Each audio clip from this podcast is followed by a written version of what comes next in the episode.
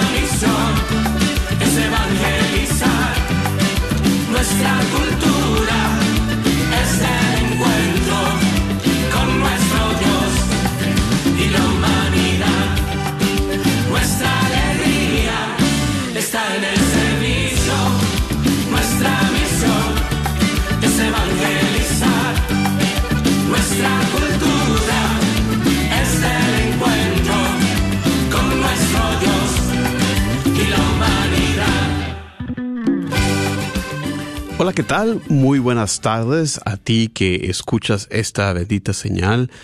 Muy bienvenidos a este tu programa de miércoles de formación, Caminando con Jesús. Mi nombre es Juan Carlos Moreno, director de la Oficina de Evangelización y Catequesis y Vida Familiar de la Diócesis de Dallas. Y con nosotros en cabina, el día de hoy nos acompaña Patricia Vázquez Medrano, que estaré sirviendo en los controles. Muchísimas gracias, Patti. Y también esperamos en cualquier momento se una con nosotros, como siempre, María Beltrán. Eh, y nosotros estamos muy contentos de compartir con ustedes en estos días este tema que hemos comenzado, de hacer unas reflexiones sobre la Eucaristía en el Evangelio de Juan.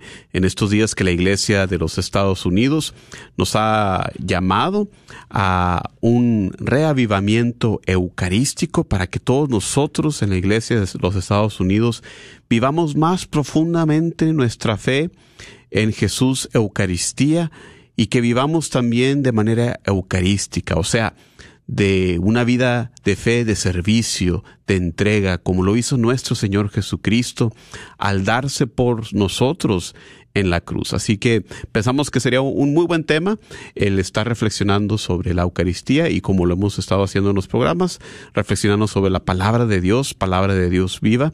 Así que la Eucaristía en el Evangelio de Juan. Quédense con nosotros porque va a ser un muy buen programa. Pero para comenzar, como lo hacemos usualmente, vamos a comenzar con una breve oración para después pasar a hacer la usual reflexión que tenemos. Así que recordando que estamos siempre en presencia de Dios, estamos en el nombre del Padre y del Hijo y del Espíritu Santo. Y queremos darte gracias, Señor Padre Todopoderoso, hoy, mañana y por siempre, por tu bondad y tu misericordia para con nosotros, especialmente en estos días que nos disponemos a reflexionar en esta carta de amor que nos dejaste, que es tu palabra, de manos de Juan el Evangelista. Te damos gracias por este mensaje de amor, por esta guía que nos has dado en la Sagrada Escritura. Te pedimos mandes tu Santo Espíritu sobre nosotros para iluminarnos, para guiarnos en este camino, para que podamos ser dignos mensajeros, compartiendo siempre la buena nueva de la salvación que tú nos has dado en tu Hijo Jesucristo, en quien ofrecemos esta oración siempre. Amén. Padre del Hijo del Espíritu Santo. Amén. Bueno, pues en esta tarde tomaremos nuestra reflexión de la homilía de su santidad Benedicto XVI, el domingo de Pascua del 2009. En dicha ocasión, el Papa Emérito se refirió al Cordero Pascual como el símbolo central de la historia de la salvación y es identificado con Jesús, llamado precisamente nuestra, nuestra Pascua, la Pascua judía, memorial de la liberación de la esclavitud de Egipto.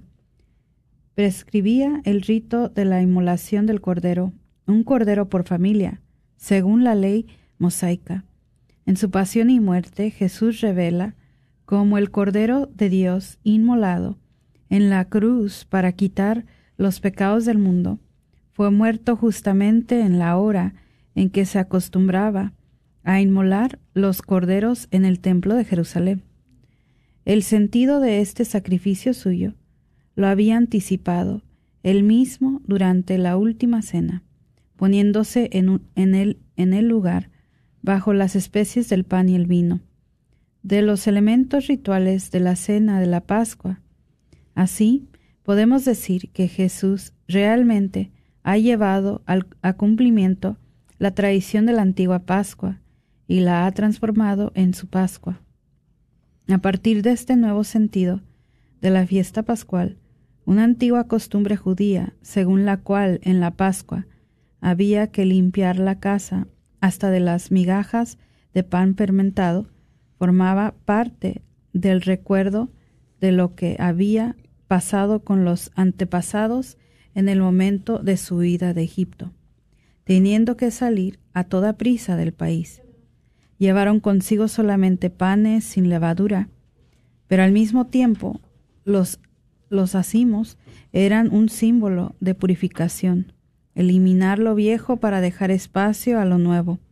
Esta antigua tradición adquiere un nuevo sentido precisamente a partir del nuevo éxodo, que es el paso de Jesús de la muerte a la vida eterna.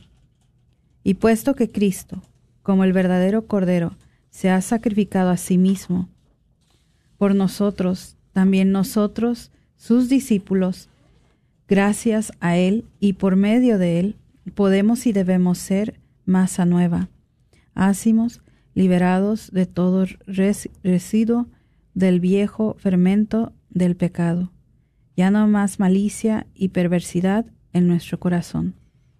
El Papa emérito nos invita a celebrar la Pascua con los panes ácimos de la sinceridad y la verdad, y a abrir el corazón a Cristo, muerto y resucitado, para que nos renueve, para que nos limpie del veneno del pecado y de la muerte, y nos infunda la savia vital de, del Espíritu Santo, la vida divina y eterna. Sabemos que Cristo ha resucitado y que la muerte en Él no manda. Este es precisamente el núcleo fundamental de, nuestro, de nuestra profesión de fe. Este es hoy el grito de victoria que nos une a todos. Y si Jesús ha resucitado y por tanto está vivo, ¿quién podrá jamás separarnos de Él? ¿Quién podrá privarnos de su amor que ha vencido el odio y ha derrotado la muerte? Que el anuncio de la Pascua se propague por el mundo con el jubiloso canto del aleluya. El resucitado nos precede y nos acompaña por las vías del mundo. Él es nuestra esperanza. Él es la verdadera paz del mundo. Amén. Y tú, hermano y hermana que has hecho parte de nuestra programación, platícanos, ¿cuál es tu parte favorita del Evangelio de San Juan? Llámanos al 1-800-701-0373.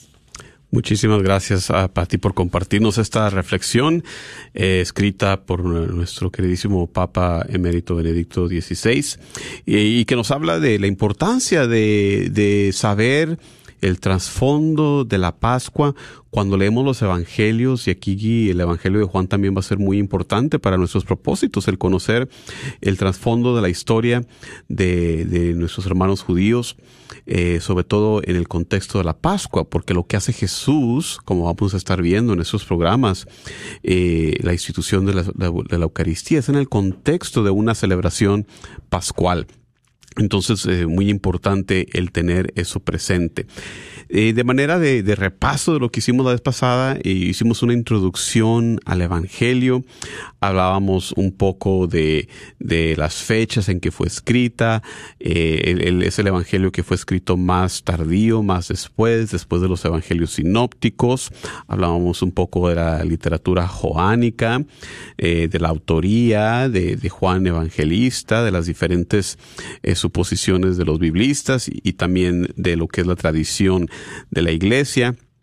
todo para darnos una introducción a este tema de, este gran evangelio que vamos a estar considerando, sobre todo en este aspecto de la Eucaristía. Así que eh, continuamos nosotros con, con, el tema el día de hoy y, vamos a tratar de considerar el, el, primer capítulo con unas cuantas consideraciones previas. El hecho de que tenemos que tener en cuenta ese trasfondo. Hay que saber que cuando viene Jesús en esos tiempos, eh, había una, un número de expectativas en los cuales los judíos estaban participando. Estaban en espera de el Mesías prometido. Ellos esperaban un nuevo Mesías, em, un nuevo Moisés, alguien que como Moisés los había sacado del eh, país de Egipto de la esclavitud, igualmente los iba a liberar de la opresión en la que se encontraban en ese entonces. Entonces era todo nuevo, un nuevo Mesías, un nuevo Moisés, un nuevo Éxodo, una nueva Pascua, incluso una nueva creación. Y, dentro de estas cosas, el decir que esperaban a un nuevo Mesías, pues no estamos hablando solamente de un Mesías terrenal, había también una expectativa más profunda y variada esperaban a, un Mesías que traería con su presencia muchos signos. Por ejemplo, con el nuevo Mesías vendría, como lo mencionamos, un nuevo éxodo. ¿Qué significa la palabra éxodo? Significa salida. En el primer éxodo tenemos la figura de Moisés que libera al pueblo. Y la culminación de esta salida, de este éxodo, pues fue la llegada a, lo que fue la tierra prometida, a Jerusalén, y la construcción también del, del templo, en el cual vemos muchas alegorías en el libro del Éxodo, porque como sabemos el Éxodo original pues no, no pasó simplemente espontáneamente, no, fue puesto en marcha por los eventos que leemos en el libro del Éxodo, sobre todo ahí en el capítulo 12, eh, esa cena pascual. Por eso elegíamos esta reflexión sobre la Pascua. Esperaban entonces un nuevo Mesías, un nuevo Éxodo, una nueva Pascua, porque si hay un nuevo Éxodo, tiene que haber también, primero, una nueva Pascua. Esperaban también la promesa del Espíritu Santo en el Antiguo Testamento. Por ejemplo, eh, del profeta Joel capítulo 2 leemos, Después de esto yo derramaré mi espíritu sobre todo mortal y profetizarán sus hijos y sus hijas, sus ancianos tendrán sueños, sus jóvenes verán visiones y hasta sobre siervos y siervas derramaré mi espíritu en aquellos días. Entonces, la venida del Espíritu Santo sobre todos es prefigurada por la presencia del Espíritu Santo en forma de nube en los eventos de el Éxodo. Y le damos la bienvenida también a María. Qué bueno que estás aquí con nosotros el día de hoy, María. Juan Carlos. Buenas tardes a todos. Ah, un gusto estar nuevamente aquí con ustedes. Y vemos también el, la, perspectiva de un nuevo templo, ¿verdad? Que también no solamente un nuevo éxodo. Es muy interesante todo lo que estamos viendo en el Evangelio de San Juan, porque algo que tenemos que reconocer que, que para cuando se escribe este Evangelio, el pueblo ha tenido oportunidad de reflexionar teológicamente por un largo tiempo, aproximadamente unos 60 años o más, ya han estado celebrando la Eucaristía, ya han estado reuniéndose, ya se están dando cuenta que donde se reúnen dos o más, como Jesús les había dicho, están viendo todos los, los dichos hechos de Jesús este, en una perspectiva, ¿cómo, ¿cómo decimos? En, bueno, que ya habían pasado, pero que ahora ellos los estaban viendo cómo se hacían realidad en la comunidad que se había formado. Entonces, en este, en este tiempo, como nos decía, nos decía Juan Carlos, ellos tienen diversas expectativas. Y ahora el éxodo, el éxodo original que se realiza después de que han estado viviendo tanto tiempo en la esclavitud, ahora nosotros lo entendemos como que estamos viviendo en una esclavitud del pecado, pero eh, no, no se trataba solamente de salir de Egipto y de ser liberados, sino de este regreso a casa eh, y construir un templo en donde todas las naciones podrían alabar al Señor, ¿verdad? Entonces, en esta expectativa de este nuevo templo, nos damos cuenta que el templo en los tiempos de Jesús no está cumpliendo su propósito y nosotros lo vemos en el Evangelio de San Juan, a diferencia de los evangelios sinópticos que se realiza al inicio casi del, del Evangelio, ¿verdad? Entonces vamos a darnos cuenta que van a ser expulsados los mercaderes del templo y, y bueno, vamos a, vamos a ver que Jesús mismo, él habla de que destruyan el templo y él, lo, y él va a volverlo a construir en tres días, ¿verdad? Y se les, les parece algo como fuera de la realidad, cómo va a ser posible tantos años que se tardó en construir el templo. Sobre todo sabemos que al regreso del exilio fue tardó tanto tiempo, ¿verdad? Se interrumpió la construcción del templo y ahora él está diciendo que lo va a construir en tres días, pero realmente Jesús estaba hablando del lugar donde moraba la presencia de Dios, que era él mismo, ¿verdad? Así de que los invitamos esta tarde a que nos llamen al 1-800-701-0373 y nos compartan cuál es su parte favorita del Evangelio de San Juan. 1-800-701-0373. Gracias, María. Una, la imagen del éxodo siempre, a mí me invita siempre a, mayor reflexión. Eh, nos habla de, nuestro estado peregrinante como iglesia, como pueblo hispano, ¿no? Eh, siempre en movimiento.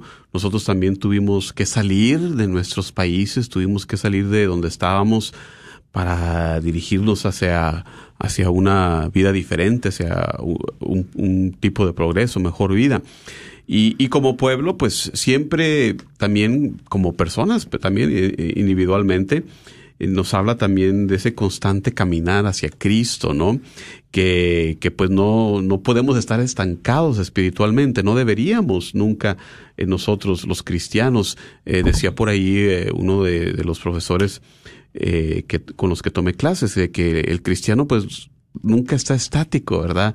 Siempre estamos en movimiento, eh, ya sea, ojalá, acercándonos hacia Dios y, no alejándonos, ¿verdad? Yendo hacia atrás, eh, sino siempre constantemente en, movimiento. Y esa imagen del Éxodo, em, tan presente en las Sagradas Escrituras, eh, yo no me había dado cuenta que, en, la, en la transfiguración, no me había dado cuenta hasta que lo leí de del Papa Benedicto en, en su obra sobre, sobre Jesús, esa trilogía de libros que tiene de Jesucristo, eh, que, que apunta que en la transfiguración él se encuentra hablando con, eh, con Moisés y con Elías sobre su éxodo.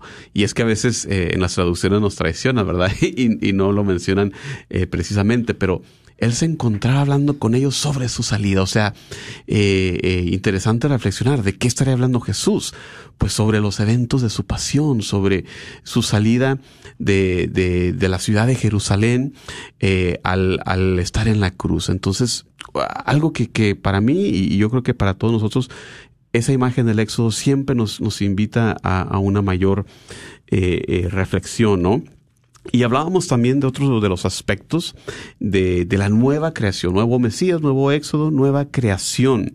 El profeta Isaías nos relata, Isaías 65, versículo 17, He aquí que yo creo cielos nuevos y tierra nueva. Los invito a que cuando lean eh, el Evangelio de Juan, espero lo, lo, estén haciendo para cuando nos acompañen, eh, le pongan atención a las diversas imágenes de creación que, que están presentes en el Evangelio de Juan. Y es que una de las preocupaciones de Juan es, es, mostrarnos de cómo Jesús con su venida está cumpliendo las profecías del Antiguo Testamento. Así que no dejen de llamarnos al 1-800-701-0373. Nos compartan cuál es tu parte favorita del Evangelio de Juan, que para muchos eh, es Evangelio favorito, ya que es un poquito diferente, tiene un sabor diferente. ¿Cuál es, cuál es tu Evangelio favorito, María? Mi Evangelio favorito, eh, todos me gustan mucho, pero a mí me encanta el de San Lucas porque es, es, el evangelio de, vemos la misericordia de Dios, ¿verdad? Palpable. Cada, cada evento que, que te narra Lucas te muestra la misericordia de Dios y sobre todo cómo me encanta la parábola del hijo pródigo también. Este, y, y bueno, yo creo que, que sí, sí, si me dijeran quédate nada más con uno. Pero también el Evangelio de San Juan me encanta. Bueno, y todos, ¿verdad? Porque cada uno tiene, es lo más bonito yo creo que de los Evangelios es que son como las astas diferentes, ¿no? Como de un diamante, cada uno te, te muestra una, un tipo de belleza mm, diferente. Cada uno te, te da, este, ¿cómo podemos decir? Eh, a cada uno te da razón de la comunidad a la que fue, a la que fue destinado. A ti, Pati, ¿cuál te gusta? Pues también el de San Lucas. sí porque también, de cierta manera, también incluye más a María. Entonces, e, ese es el que más me, me, llama la atención. ¿Y a ti, Juan Carlos? Eh, sí, también igual entre, entre Lucas y María. Por alguna razón en, en mi carrera, en, mi enseñar, eh, por alguna razón me ha tocado mucho enseñar el Evangelio de Lucas. Entonces, como que me ha tocado eh, por, por, ya sea por coincidencia o voluntad de Dios, eh, me ha tocado profundizar bastante en, en, el Evangelio de Lucas y los aspectos que tú mencionas, la, la, el, el, cómo nos da un icono de nuestra Madre María, eh, el énfasis que nos da pues sobre el, papel de las mujeres. Lucas es el único que nos narra que los que, las que financi las que acompañaban y financiaban de cierta manera la obra de Jesús eran las mujeres. Eh, el papel, pues, eh, algo tan importante también el día de hoy, de la, de la riqueza, de los recursos, ¿verdad? Eh, hace unos domingos teníamos el Evangelio de, Lázaro y el rico, entonces tiene tanta, tanta riqueza, como dijiste, todos los Evangelios. Y Juan también, pues, también tiene muchos pasajes únicos a Juan y, muy bonitos y, muy interesantes también, María. A mí también me gustó mucho lo que comentabas, Juan Carlos, y, y eso es algo yo creo que tenemos que tomar mucho en cuenta, ¿verdad? Me encanta que hayas incluido uh, pues nuestra identidad inmigrante, nuestra experiencia inmigrante, ¿verdad? Que nos, como tú decías, estas, esta, estas personas en movimiento. Me encanta desde que comienza la historia de la salvación con Abraham y Dios lo manda a salir de su tierra y su parentela. Entonces ya este sentido de movimiento nos muestra eso, ¿verdad? Que tú expresabas este, precisamente. Y también lo que tú decías me gusta porque todo este, todo este movimiento de Abraham de dejar su tierra, ir a la tierra prometida, del éxodo donde Moisés, bueno, estamos en el cautiverio en Egipto, aquí no es la tierra que nos dio Dios, vamos de regreso nuevamente a la tierra prometida. Y a todos también se nos recuerda de esta manera que nosotros estamos en ese camino y como tú decías, ojalá que fuéramos caminando derecho, pero algunas veces somos como San Juan Diego, que le damos la vuelta, ¿verdad? le damos la vuelta y, recordar que nuestra vida es como ese éxodo, como ese, esa puesta en camino y que todos nos dirigimos a la presencia del Señor y tienes razón, ojalá nuestro viaje fuera pues sin paradas o, o sin retrocesos, pero también sabemos que a veces puede ser que caminamos 50 pasos y nos regresamos 100. Entonces, este, el proceso de conversión también es tan importante en todo esto. Y, por eso la iglesia siempre nos da esas oportunidades, sobre todo lo oímos eh, bien presente en, lo que es la cuaresma, con, con ese llamado, preparen el camino, preparen el camino del Señor, porque vamos a salir, vamos a dirigirnos hacia Él y pues lo mejor es eh, hacer es eso, de, de, que no haya piedra de tropiezo, que no haya nada que nos vaya a hacer desviar. Por eso el llamado constante de la iglesia, como tú lo has dicho, a la conversión, a, dejar el camino libre de cualquier cosa que nos distraiga, de, de, de dejar las quejas a, lo mínimo, ¿verdad? De, que en el Éxodo, pues vemos como el pueblo de Dios es, lo primero que hace, ¿verdad? Pues nosotros tratar de, de que nuestra historia sea más cercana a, lo que nos muestra Jesús en el desierto, ¿verdad? Que Jesús en las tentaciones del desierto revive esta historia del éxodo, pero nos muestra cómo vencer esas tentaciones, ¿no? Que es pues confiando en Dios, poniendo nuestra fe en Dios. Y nosotros vamos a continuar, no sin antes invitarles a que nos llamen al 1-800-701-0373 y nos compartan ¿Cuál es tu parte favorita del Evangelio de Juan? A ti que lo has leído, que lo has estudiado, que te ha acompañado la palabra de Dios. También queremos nosotros oír de tu testimonio. Nosotros también queremos eh, crecer y, aprender más oyendo de tu testimonio. Así que no dejes de llamarnos. Pero continuamos eh, comenzando a considerar el texto con los primeros versículos del Evangelio de Juan que en el prólogo nos narra. En el principio existía la palabra y la palabra estaba junto a Dios. Y la palabra era Dios. Ella estaba en el principio junto a Dios. Todo se hizo por ella y sin ella no se hizo nada. Lo que se hizo en ella era la vida y la vida era la luz de los hombres. Y la luz brilla en las tinieblas y las tinieblas no la vencieron. Palabra del Señor. Lo habíamos mencionado la vez pasada de, cómo este prólogo nos recuerda en el principio con esas palabras, nos recuerda pues al libro de Génesis, ¿verdad? Está haciendo eco de, de esa creación original y como lo habíamos mencionado, ponerle atención a, esos ecos de la nueva creación ahora en la persona de Jesucristo que lo renueva todo. Como vemos, eh, aquí el principio del Evangelio de Juan, pues muy diferente a cómo comienza Mateo, cómo comienza Lucas con las genealogías. Lucas, como sabemos, la, su genealogía eh, retrocede y nos lleva hacia Adán, eh, hacia nuestro primer padre. Aquí Juan va incluso más atrás, va incluso hasta antes de la creación para mostrarnos la preexistencia de Jesús, para mostrarnos el misterio de el Logos, el Verbo encarnado. Nos dice la palabra de Dios, y la palabra estaba junto a Dios, la palabra era Dios. Ella estaba en el principio junto a Dios, todo se hizo por ella y sin ella no se hizo nada. Lo que nos quiere decir aquí es que Jesús no solamente como nos dicen las genealogías de los sinópticos, no solo es hijo de Abraham, no solo es hijo de David, sino que Jesús es el creador mismo. Jesús es verdadero Dios. Jesús no fue creado, Él no es criatura. Todo fue creado por Él. Jesús es creador, agente de la nueva creación, María. Gracias, Juan Carlos.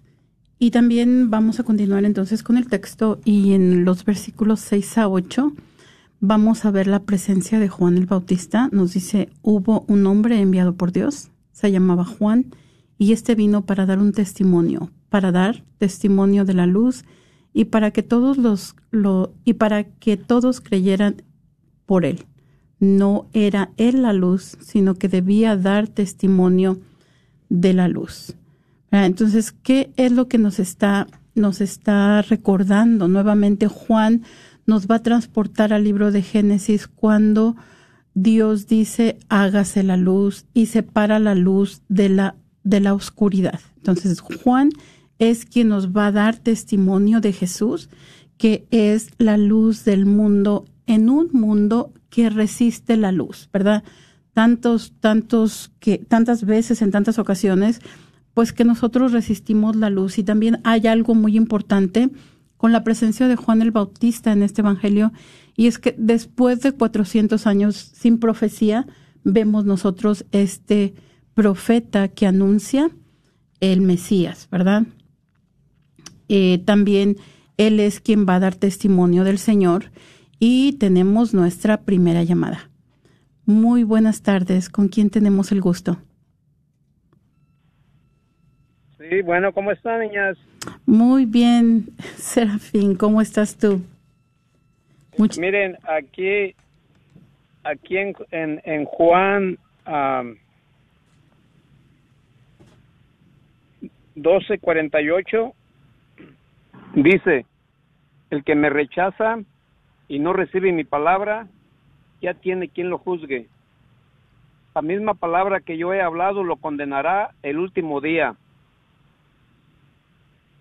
Así empieza el Evangelio de Juan, pero acá en Génesis 19:13 dice, viste un manto empapado de sangre y su nombre es la palabra de Dios. Estos dos textos que acabo de leer significa esto para mí. Siempre que estamos rezando con las santas escrituras o las estamos leyendo o las estamos escudriñando o las estamos estudiando, nos estamos empapando, nos estamos santificando, eh, nos estamos haciendo santos, como dice, santificando, con la misma sangre de Jesucristo. Dice 19:13 de Apocalipsis, viste un manto empapado de sangre y su nombre es la palabra de Dios. Estos textos cuando yo los encontré, no se imaginan lo que sintió mi corazón. Es algo tan hermoso, tan sublime, porque justamente así empieza el Evangelio de Juan la palabra estaba, la palabra era Dios. Dios me los bendiga y gracias a ese, eh, joven que está por ahí ayudando. Qué, qué encanto es escuchar personas instruidas y más que todo que tienen interés en enseñarle al pueblo de Dios que está tan hambriento de las cosas de Dios. Muchas gracias y que Dios me los cuide. Igualmente, Serafín, muchas gracias por llamar y que Dios te bendiga también a ti. Entonces, Ah, retomamos, decimos que él dio testimonio, ¿verdad? Y decimos que un testigo es, es un sinónimo de mártir y vamos a ver precisamente que este es el tipo de muerte este que va que va a tener Juan el Bautista, ¿verdad? Por precisamente por esto, por hablar de la verdad, por decir la verdad y por ser testigo de esta verdad. Así que los, los invitamos a que, al igual que Serafín, nos llamen esta tarde al 1-800-701-0373 y nos compartan cuál es eh, la parte favorita de ustedes del Evangelio de San Juan o también pueden compartirnos cuál es su Evangelio favorito. 1-800-701-0373. Muchas gracias, María. En el texto que estamos considerando, estamos en el capítulo primero, para que si estás en casa, abras tu Biblia y nos acompañes reflexionando sobre la palabra de Dios. Empezando en el versículo 9, del 9 al 13, nos dice, la palabra era la luz verdadera que ilumina a todo hombre, viniendo a este mundo. En el mundo estaba, y el mundo fue hecho por ella. Y el mundo no la conoció Vino a los suyos y los suyos no la recibieron. Pero a todos los que la recibieron les dio poder de hacerse hijos de Dios, a los que creen en su nombre, los cuales no nacieron de sangre, ni de deseo de carne, ni de deseo de hombre, sino que nacieron de Dios. Una vez más, hablando de una nueva creación, que para nosotros los cristianos eh, vemos la perspectiva del de libro del Apocalipsis también, de, una nueva creación al final del tiempo. Pero ya tenemos un anticipo de eso, de esta nueva creación, ya lo tenemos en el sacramento del bautismo, donde nos revestimos de Cristo, donde dejamos al antiguo hombre a un lado, con esos vicios, con ese pecado, para revestirnos de Cristo para revestirnos de su gracia y, saber en fe que nos es posible una vida de gracia, una vida diferente, un, de seguir el llamado de Cristo a compartir de esa triple misión que tiene Él de sacerdote, profeta y rey. Así que importante el ponerle atención, como les había mencionado, a, a esas menciones de la nueva creación y que en Juan yo creo que también es un eh, evangelio que podríamos llamar sacramental porque tiene muchas referencias, muchas alusiones a, los sacramentos y, como lo vamos a ver sobre todo en el capítulo 6 donde tenemos eh, la, ese, ese gran eh, pasaje de, de, cómo Jesús nos habla más claramente aquí en el capítulo 6 de, la Eucaristía como su cuerpo y su sangre y la necesidad de, comer su cuerpo y beber su sangre para la salvación, pero también del bautismo.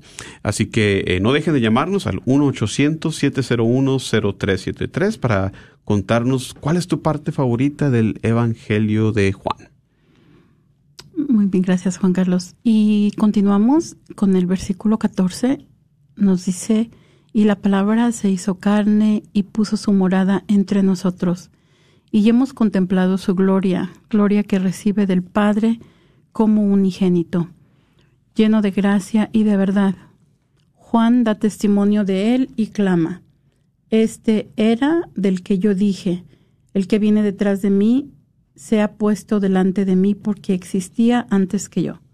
Pues de su plenitud hemos recibido todos y gracia por gracia, porque la ley fue dada por medio de Moisés. La gracia y la verdad nos han llegado por Jesucristo. A Dios nadie le ha visto jamás. El Hijo unigénito que está en el seno del Padre, Él lo ha contado. Eh, y ya está lleno, lleno. A mí este, este también es uno de mis versos favoritos, el 1.14, porque nos damos cuenta que es una, es una imagen muy bella, ¿verdad? En el camino en el desierto, el pueblo de Dios caminaba en tiendas, entonces aquí Dios mismo viene y pone su morada en medio de nosotros, pero eso no nos quiere decir otra cosa más que Dios se encarna, ¿verdad? Dios se hace hombre Dios viene a morar con nosotros y no tan solo eso, al, al hacerse hombre, Jesucristo, eh, la segunda persona de la Santísima Trinidad, incorpora nuestra humanidad a la Santísima Trinidad, ¿verdad? Y eso este, es, es algo pues maravilloso, ¿no? Entonces, este, esta riqueza que nos trae el Evangelio de San Juan, cada una de las líneas está llena de un profundo de, eh, significado Ah, también antes se pensaba que la sabiduría, la sabiduría de Dios, este, que la Torah era preexistente, ¿verdad? Pero en este, en este pasaje, el verbo, en verdad, cuando nos dice se hizo carne, habitó en medio de nosotros, también podemos decir puso su tabernáculo entre nosotros. Y esto puede sonarnos familiar a cada uno de nosotros, porque en el tabernáculo es donde nosotros tenemos la presencia de Dios, ¿verdad? En todas nuestras de nuestras parroquias y este este concepto de encarnación, este concepto de carne va a ser de gran trascendencia para Juan, como lo veremos un poco más adelante en el capítulo 10. Ah, entonces, Dios se encarga en un, encarna, perdón, en una persona, pero no solamente eh, se queda todo esto aquí, sino que en cada celebración eucarística, con la transubstanciación del pan y el vino, eh, nosotros vemos que también se sigue encarnando en la Eucaristía. Entonces también otra cosa importante es que Jesús es el Mesías, ¿verdad? Es cuando esperaban un Mesías, probablemente el pueblo de Dios estaba esperando un Mesías que los iba a liberar como Moisés los había liberado, ahora no de la esclavitud en Egipto, pero de la ah, ocupación romana. Eh, en este caso, el Mesías no solamente les va a alcanzar eh, una liberación física, sino que nos va a alcanzar la gloria del cielo, ¿verdad? Entonces, esta, esta este Evangelio nos habla también que la ley que vino por Moisés, Jesús nos trae algo mucho más grande, que va a ser la habilidad de convertirnos en hijos de Dios a través de esta nueva creación. Y también nos damos cuenta que al decir que somos hijos de Dios eh, o que Él es, un, es un término nuevo, es una novedad de entender la relación de Dios para sus hijos, porque habíamos visto, por ejemplo, en el Antiguo Testamento las diferentes imágenes de Dios, ¿verdad? No solamente un Dios guerrero que los libera de sus opresores, eh, un Dios amante como un esposo que aún a pesar de la infidelidad de su esposa, pues sigue permaneciendo fiel, no puede dejar de amar porque la esencia de Dios es el amor. Pero ahora Jesús presenta a Dios como un padre, ¿verdad? Y este, esta es una de las imágenes que mencionábamos precisamente en la parábola del Hijo Pródigo. Así es, María, muchas gracias. Eh, no dejen de llamarnos un 800-701-0373. Nos compartan cuál es tu parte favorita del Evangelio de Juan. Y yo me quedo también mucho con lo que dices eh, del tabernáculo, ¿no? Eh, esa tienda de la cual nos habla Juan. Eh, esa tienda que, que, Dios pidió construir cuando salieron del Éxodo, eh, que apunta a la presencia terrenal de Dios. Y ese mismo tabernáculo lo tenemos nosotros en todas y cada una de las iglesias católicas. Y, por eso yo lo hago con mis hijos y les recomiendo que hagan lo mismo, enseñarles la razón si el tabernáculo está presente en el santuario, eh, atrásito del altar usualmente, si está la luz de la vela encendida, es porque está ahí la presencia de Dios vivo en la Eucaristía. Y por eso al pasar enfrente del tabernáculo, cuando tiene la luz encendida, por eso eh, no, no solamente hacemos una inclinación, sino que más bien hacemos un, nos arrodillamos, hacemos genuflexión a veces eh, veo que la gente hace una o la otra y como que a veces ni sabemos cuál es cuál. Y yo le digo a mis hijos, cuando está la luz ahí prendida y estás pasando por el tabernáculo es genuflexión, o sea, una rodilla eh, en, en, el suelo porque le estamos, estamos reconociendo la presencia de Dios vivo ahí. Si, si no hay tabernáculo, ahí a veces se reserva en, una capilla, en otro lugar especial, o si no está la luz encendida, eh, significa que no está ahí la, presencia real, no hay Eucaristía. Bueno, entonces ahí es cuando nos inclinamos, ¿verdad? Para eh, mostrarle reverencia al altar, que también el altar pues representa a Cristo, pero obviamente mucho más grande la genuflexión es el signo de que Dios está ahí presente. Así que eh, padres hay que hay que compartir estas cosas de la reverencia que se le debe a Jesús en la Eucaristía. De, de, preparar a nuestros hijos a que reciban bien la Eucaristía, confesarnos nosotros, llevarlos a ellos a confesar para recibir dignamente a nuestro Señor. Y continuando con el texto, capítulo primero, estamos en el versículo 19 ahora, continúa diciendo la palabra de Dios. Y este fue el testimonio de Juan cuando los judíos enviaron desde Jerusalén sacerdotes y levitas a preguntarle, ¿quién eres tú? Él confesó y no negó, confesó, yo no soy el Cristo. Y le preguntaron, ¿qué pues? ¿Eres tú Elías? Él dijo, no lo soy. ¿Eres tú el profeta? Respondió, no. Entonces le dijeron, ¿quién eres, pues, para que demos respuesta a los que nos han enviado? ¿Qué dices de ti mismo? Dijo él, yo soy la voz del que clama en el desierto, rectifiquen el camino del Señor, como lo dijo el profeta Isaías. Y aquí en este pasaje vemos, vemos la expectativa en esas preguntas. Eh, eres el Cristo, eres Elías, eres el profeta. Eh, ahí nos demuestra la expectativa de los judíos. Este, esta pregunta sobre el profeta eh, habla sobre eh, la profecía que había dado Moisés en el libro de Deuteronomio, capítulo 18, versículo 18. Yo les enviaré de en medio de sus hermanos un profeta semejante a ti. Pondré mis palabras en su boca y él les dirá todo lo que yo le mande. A veces no, no vemos a, Moisés como profeta, pero ciertamente la palabra de Dios dice que, es profeta. Enviaré a un profeta semejante a ti. Y, es, y esto se cumple obviamente en la persona de su Señor Jesucristo, con palabras semejantes a lo que vemos tanto en la transfiguración como en el bautismo, ¿verdad? Este es mi Hijo amado, a Él escúchenle. Aquí en el libro del Deuteronomio eh, nos dice palabras semejantes a eso. Y entonces hay que tener en cuenta también eh, estas imágenes, estas prefiguraciones que, apuntan hacia lo que iba a ser Jesús como nuevo Moisés. Eh, menciona aquí también este pasaje, la, la profecía del, del, profeta Isaías, ¿verdad? Que lo habíamos mencionado. Yo soy la voz del que clama en el desierto, rectifiquen el camino del Señor. Isaías capítulo 40, versículo 3.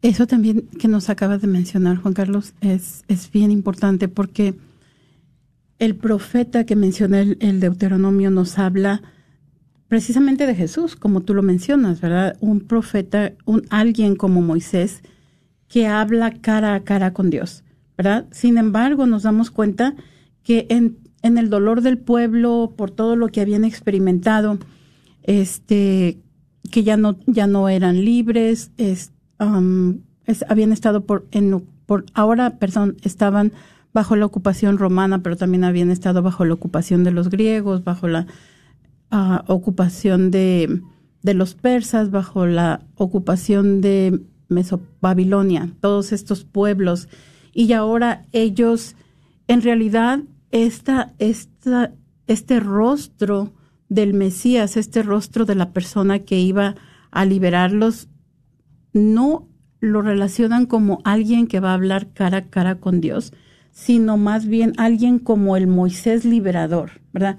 Como David que, eh, que centralizó el reino de Israel. Entonces, esa es la imagen que tienen ahora en su mente y es por eso que no, que no pueden reconocer a Jesús como este, como este Mesías que ha llegado para liberarnos en una liberación mucho más importante que lo que podíamos esperar de un de un ah, de un Mesías geopolítico como era el que estaba bailando en sus mentes en ese momento.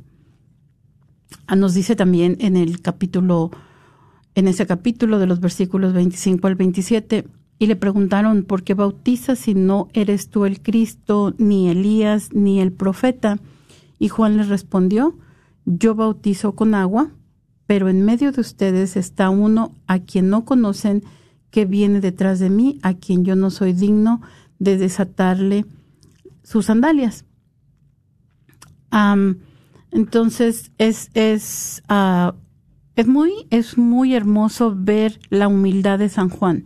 A, pesar de todo lo que él estaba realizando, a pesar de todo lo que lo seguían las personas, de lo que lo seguía el pueblo, de el testimonio que él estaba dando, es, es muy, muy bonito de la manera como él reconoce que definitivamente eh, Jesús viene a hacer algo mucho más importante de lo que él está realizando, sobre todo que vamos a ver que Jesús va a perfeccionar la ley, no solamente este don de la ley, pero que va a traernos con su venida el don del amor. Muchísimas gracias, María. No dejen de llamarnos, todavía tienen tiempo de reportarse con nosotros, 1-800-701-0373, para contarnos su testimonio, cuál es tu parte favorita del Evangelio de San Juan, de qué manera te ha tocado, de qué manera te ha ayudado en acercarte a Dios en tu conversión, así que no dejes de llamarnos, 1-800-701-0373. Y continuando con el texto, viene también una frase centralísima para nuestras consideraciones en el versículo 29, donde nos dice Juan, apuntando hacia Cristo, He ahí el Cordero de Dios que quita el pecado del mundo. Así que si si vemos todas estas cosas en conjunto, conectando lo que consideramos en los pasajes anteriores, nos damos cuenta de que va a haber un nuevo Mesías, de que si va a haber un nuevo éxodo, pues en el éxodo antiguo eh, mencionamos que el mandato de Dios fue que diera comienzo con el sacrificio de, de un cordero pascual, pues aquí nos apunta Juan al hecho de que sí, va a haber ahora un nuevo cordero que quita el pecado del mundo, no como el cordero antiguo, porque para los judíos que celebraban la Pascua cada año, pues tenían que hacerlo cada año, o sea, no era, eh, era un acto de prefiguración, mas no era un acto suficiente, no era un acto salvífico, porque se tenía que repetir año con año, no, aquí viene ese a quien el sacrificio anterior estaba apuntando. Aquí está el verdadero Cordero de Dios que, él, él sí eficazmente viene a quitar el pecado del mundo. Y continúa la escritura, versículo 30. Este es por quien yo dije, detrás de mí viene un hombre que se ha puesto delante de mí porque existía antes que yo. Existía antes que yo. Sabemos Sabemos por el testimonio de la Sagrada Escritura que quien nació primero entre Juan el Bautista y Jesús fue Juan el Bautista. Recuerden cómo María visita a su prima Isabel ya en avanzada embarazo, justo después de, de la anunciación del ángel Gabriel. Entonces sabemos que Juan eh, había nacido antes que Jesús, más aquí él reconoce la preexistencia, o sea, la divinidad de Jesús. Él existía antes que yo. Y versículo 31, yo no lo conocía, pero ha venido a bautizar en agua para que Él sea manifestado a Israel. Y Juan dio testimonio diciendo, he visto al Espíritu que bajaba como una paloma del cielo y se quedaba sobre él. Y yo no lo conocía, pero el que me envió a bautizar con agua me dijo, aquel sobre quien veas, sobre quien veas que baja el Espíritu y se queda sobre él, ese es el que bautiza con Espíritu Santo. Y yo lo he visto y doy testimonio de que ese es el elegido de Dios. Así que eh, podemos resumir lo que está diciendo aquí Juan, eh, mostrándonos, viene un nuevo éxodo. Jesús es el nuevo Cordero Pascual, va a haber una nueva creación. ¿En dónde? Los judíos creían que, que la nueva creación vendría con el derramamiento del Espíritu de Dios. Nos habla en qué forma, pues en forma de paloma, recordándonos, llevándonos una vez más hacia el libro de Génesis, sobre esa paloma que volaba sobre las aguas después de la destrucción inicial. Eh, también en, la creación original, ¿verdad? Eh, con el Espíritu Santo sobre él, Jesús es la nueva creación. Y Juan más, más adelante, como vamos a ver, va a hablar de, renacer del agua y del Espíritu en el, capítulo 2, María. Gracias, Juan Carlos. Y pasamos entonces a el versículo 35, donde Juan ah, se encuentra ahí con dos de sus discípulos y fijándose que Jesús pasaba, les dice, he ahí el Cordero de Dios, y los dos discípulos al escucharlo siguen a Jesús, y Jesús se volvió a ver que lo seguían y les pregunta, ¿qué buscan? Ellos le respondieron, Rabí, que quiere decir maestro, ¿dónde vives? Él le respondió, vengan y verán. Fueron pues, vieron dónde vivía y se quedaron con él aquel día. Eran más o menos las cuatro de la tarde y Andrés, el hermano de Simón Pedro, que era uno de los dos que habían oído a Juan y habían seguido a Jesús. Este encuentra primeramente a su propio hermano Simón y le dice, hemos encontrado al Mesías. Qué maravilla, ¿verdad? Hemos encontrado al Cristo y lo llevó con Jesús. Fijando Jesús la mirada en él, le dijo, tú eres Simón, el hijo de Juan, y tú te llamarás Kefas, que quiere decir piedra. Entonces, nos vamos a quedar aquí esta tarde con estos, este evento del encuentro de Jesús con sus discípulos, el llamado a los discípulos, y los invitamos a que ven, vuelvan a conectarse con nosotros la próxima semana para que sigamos juntos eh, reflexionando acerca de este evangelio tan maravilloso de, de San Juan. Muchísimas gracias por acompañarnos. Gracias María, gracias Patti y los esperamos la semana entrante. También le damos gracias a Serafín que se animó a llamarnos esta tarde y a todos ustedes que nos escuchan por estas ondas benditas de Radio Guadalupe y las personas que se han sintonizado a través de Facebook. Nos despedimos de ustedes en el nombre del Padre, del Hijo y del Espíritu Santo. Amén. Amén. Señor, te damos gracias por estar con nosotros esta tarde. Te pedimos que envíes a tu Santo Espíritu a nuestras vidas y que nos des la gracia para seguir tu camino. Todo esto te lo pedimos por Jesucristo nuestro Señor. Amén. Santo, amén.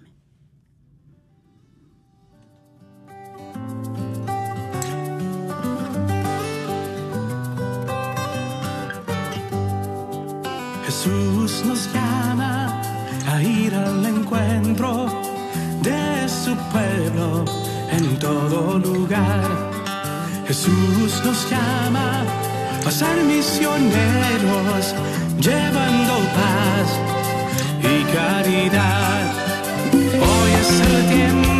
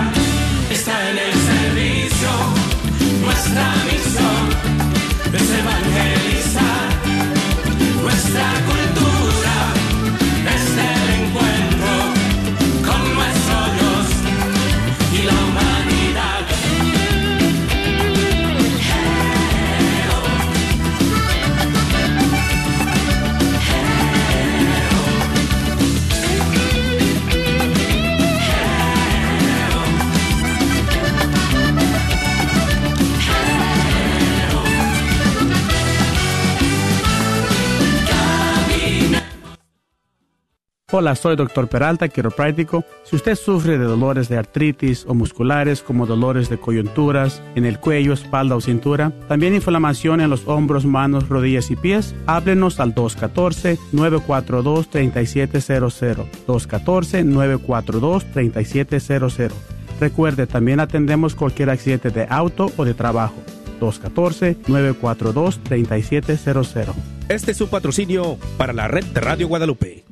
Recuerda que somos una estación que está al aire de sol a sol por el 850 AM en el norte de Texas. Baja la aplicación en tu celular y escucha las 24 horas sin interrupción. No esperes más y únete a cientos que ya escuchan Radio Guadalupe en su celular o en línea. Te esperamos. Encuéntranos en tu tienda bajo Guadalupe Radio Network o la red de Radio Guadalupe. Identifícanos por la cruz azul con el rosario colgando. ¿Has pensado instalar un candelabro en tu sala? BAC LED Lights, Signs and Banners tiene una gran variedad de candelabros de cristal y con luces LED. En BAC LED Lights también podrás encontrar lámparas para tu cocina, luces LED especiales para los techos, baños y patios localizados en el 2727 Southampton Road, Dallas, Texas 75224, muy cerca de la esquina con la Illinois. ¿Andas buscando algo en específico? Llámales al 972-685-9391. 972-685-9391. No lo olvides, ahí encontrarás una gran variedad de luces LED para tu hogar o negocio. Y a la vez, ahorrarás energía en el pago mensual. Este es un patrocinio para la red Radio Guadalupe.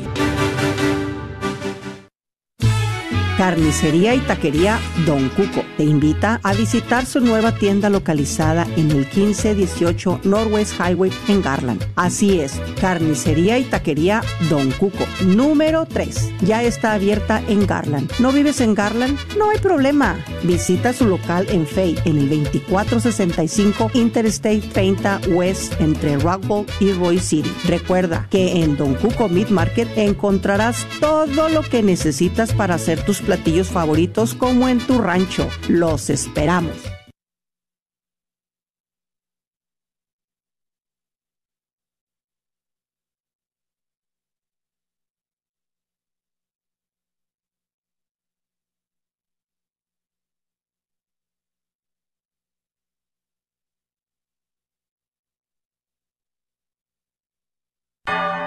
Gracias por escuchar KJON 850 AM en la red Radio Guadalupe, radio para su alma, la voz fiel al Evangelio